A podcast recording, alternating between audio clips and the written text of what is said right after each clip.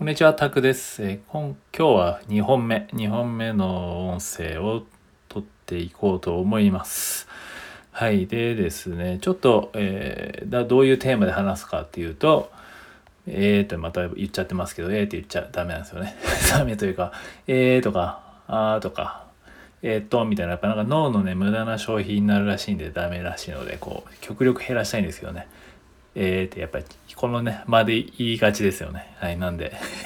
気をつけようと思います。えー、ですねえーってまた言ってますね。はあダメだ。ダメだな。はいダメだって言っちゃうんですね。セルフイメージも下げちゃう。イメージも下げちゃダメですね。はい。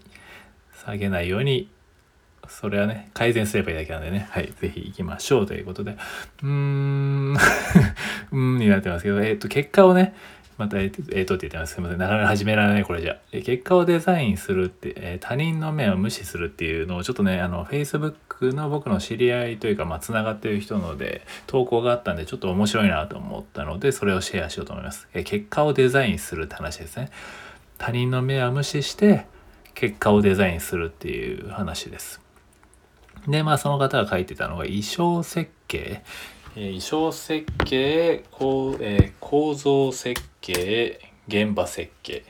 多分衣装でいいんですよね。ちょっと待ってくださいね。衣装設計っていうんですかね。衣装設計。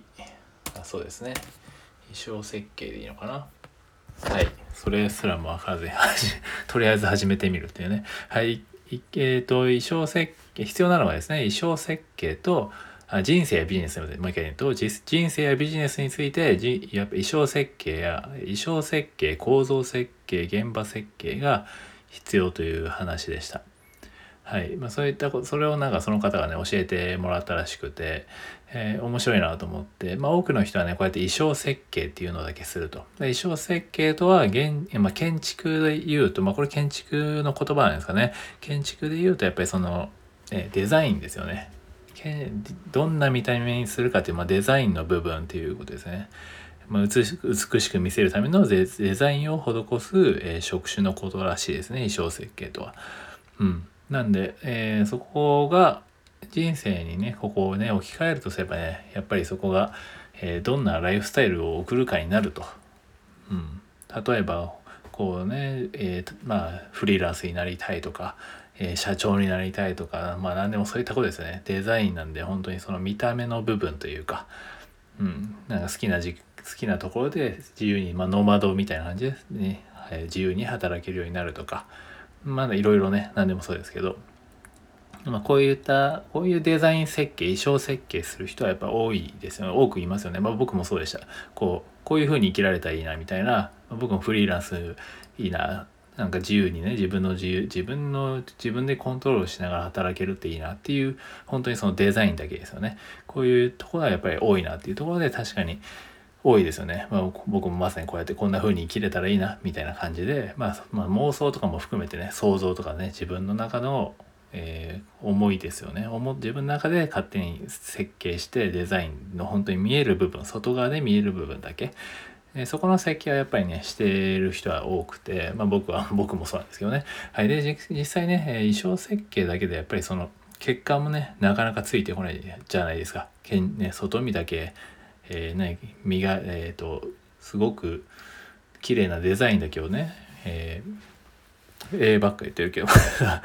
そのデザインばかりをこうね意識しててもそればかりを思い描いててもやっぱりそこまでにはたどり着けないじゃないですか。なんでね結局衣装設計をこうやって現実的なものにしていくためにはその構造設計だったり現場設計がいるっていうことでしたね。はい、で例えばねまあもうなんでですなんですかね。例えばこうじゃあフリーランスになりたいってなった時にというそれがね例えばこのデザインの部分ですよね。外枠で外枠というか外から見たもの、えー自分のそのフリーランスという憧れみたいなものですね。まあ、まあ、何でもプロになりたいとかサッカーのプロになりたいとかでも何でもいいんですけどそこの部分が衣装設計だと。じゃあそのためにねじゃあどうするのかっていうまずそこのね衣装設計を思いつき思いついた後にじゃあどうするのかってなったら、ね、期間のねどういう手順でいくとか期限の設定をするとかっていうところですよね、まあ、構造とね現場と現場の設計をしていくと。まあ、期間と、ま、何を取り組んでいくのかっていうのをその意識して、まあ、その結果どうなかってどうなっていくっていうのを、まあ、毎日メメモしていって、まあね、週に1回とかでちょっと自分で実践実践というかまあ何ですかねアウトプットとかする場所を作るみたいな、まあ、とりあえずなんかそんな感じで、まあ、目標設定をしつつあとはねそのちゃんとそこを数値化数値化とかだったり、えー、店なんですかね設計をしっかりしていくと。うんまあ、そうしていくことによってやっぱりそこがね最初の衣装設計デザイン設計だったものがしっかりとその落とし込めるっていうとこですね、えー、現場設計と、まあ、現場設計で言ったら本当にやるべきことですよね。で構造設計っていうのはまステップなストステップですかね。やることのステップみたいなことを、ね、ちゃんと組み立てていくっていうところですかね、まあ、やっぱり一番大事なのはその期限をしっかりね設けるとこかなとは思います。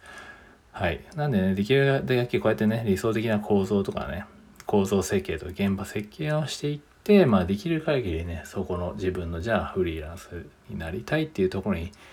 えー、じゃあなそこに生きていくためには何がするするべきなのかっていうところに落とね、えー、そこからちょっとスモールステップに、えー、落とし込んでいくっていうところは大事ですよね。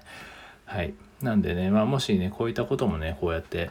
えー、まあ普段はねあそういったこはすごく大事っていうことでここはちょっとまた意識しておくといいなと思って。まあ自分もねこれいいなと思ってあえてちょっとアウトプットしたのでいまいちまとまってないんですけど でもやっぱり僕もねそうやって衣装設計だけでしてたなっていうのがあったんでやっぱりその現場設計、まあ、日々やることとえー、構造設計ですね。じゃあどういうふうにそれを組み立てていくのかっていうのをちゃんとやっぱり書き出したりしなきゃいけないなっていうとところの気づきだったので、えー、シェアしましたね。これからフリーランスをされる方はもし参考になればなと思ったんですけどはい是非参考にしてみてください。でね特にねこうやって SNS とかでもねこうやってまあこれはちょっと関係ないんですけどこの方が最後に言ってたことがあって面白いな面白いなとか興味深かったんですけど今みたいなねこういうね発信ってね自分にとってしか意味ないこことってあるじゃないですか。自分にまあ意味ないことはないと思います。それでね、こうやって僕みたいに気づきになってる人もいるわけで、もしかしたら僕がこういう発信してることで気づきになってる方もいるかもしれないので、まあ、意味がゼロではないですけど、でもなんかね、やっぱりその SNS とかにね、例えばこうやって Twitter とかなんとかね、インスタとかにやった時に、上げた時に、じゃあいいねによってね、その価値がね、数値化されていてね、まるでこうね、やっぱり他人にこう、いいねされないものはなんか、ゴミみたいな、ゴミってわじゃないですけど、まあ、そういったね、無言のプレッシャーがあると。ね、ユーザー、そういったね、ユーザーに強いる構造、現場設計がなされているっていうふうにその方は言っていて、まあ、だからこそね、えー、そういう時代だからこそ、えー、他人の目を無視して、えー、自分の好きなことにね、没頭するね、力、胆力的なものが試されると言えるだろうと言っててあすごくいいこと言ってるなと、はい、思いましたね。でねぶっちぎりでねこうやって好きなことをちゃんと突き詰めてやればもう何かにつながることも絶対あるんですよね。まあ、そういうのノリで、ね、自分がやりたいことを、ね、どんどんその自分のその目的に達するまでやり抜いてみるってすごく大事なんですね。やっぱ継続本当にね 簡単というかありきたりな言葉で言うとやっぱ継続なんですけど自分が設定したものに対して周りをね目を気にせずに進むと。ね、そこは本当に大事だと思います。例えばフリーランスでじゃあ100万まで目指すっていうんだったら、じゃあどうやったらやるのかっていうのをいろいろね、やりながら本当にもう自分でスモールステップとか作りながら、それでもやっぱり最初はね、でもなんか最初からいろいろ考えてると逆に踏み込めないので、僕はあんまりこう考えるとできないんで、とにかくや出てみて、外に出てみてっていうことをやっちゃうんですけど、まあね、ちゃんとできる人はそうやってステップを踏んで、そうやって順序立てていくのがいいんでしょうけど、まあ、僕はなんかもうそれいうのがなんかできないんですよね。それやってると結構ね結局できなかったりするんでもうそれでとりあえず外に出てみる。で出てみてやっぱり気づいたんですよね。えー、すごく外見だけだったというかちゃんと設計できないな設計しないとやっぱり日々ね完全すごいね淡々と過ぎて淡々と過ぎていくっていうかもう早いんですよね時間が。であそれで焦りも出てくるみたいな感じなのでしっかりそこをステップを作ってあげるみたいなことをやるといいかなと思います。はい、またこうやってね話がいつも長くなってしまうんですけど、えー、その、ね、何か結果をも、ね、出す時にデザイン結果をデザインするっていう時にはやっぱりその衣装設計最初の目的を作って現場、えー、現場設計と、えー、構造設計かをしていくのが大事だよっていうことであとはもうそういうね SNS とかもねそういういいねがねあるとかないとかねほんと結構どうでもいいですよね、まあ、こうやって音声音声配信もそうですけどとにかく無駄こうやってねやめちゃうのは結局なんか意味ないんじゃないかって自分で勝手に思っちゃうからなんですよねでもそんなことはなくてうん、やることにも意味あると思います、もう全然。でそれにいいね、いいねがつくつかないかなんて関係ないんで。ね、例えばそうやってピカソとか、ピカソとかわかんないですけど、ああいう画家とかだってね、死んでからこうね、評価されるとかあるぐらいなんで、そんなんわかんないですよね。なんでこうやってどんどんアウトプットして、しながらこうやってね、成長していくっていうことは僕は大事かなと思っております。ということで今回はね、はい、適当にちょっと、えー、ちょうど見たばっかりでね、ま、これはいい気づきだなと思ったので、無理やりアウトプットしてみました。ということで、ちょっといまいちまとまってなくて何言ってんだこいつみたいな なったかもしんないですけど、はい、ぜひね、そういう設計をしてみてください。衣装設計と、えー、構造設計で、現場設計ですね。はい。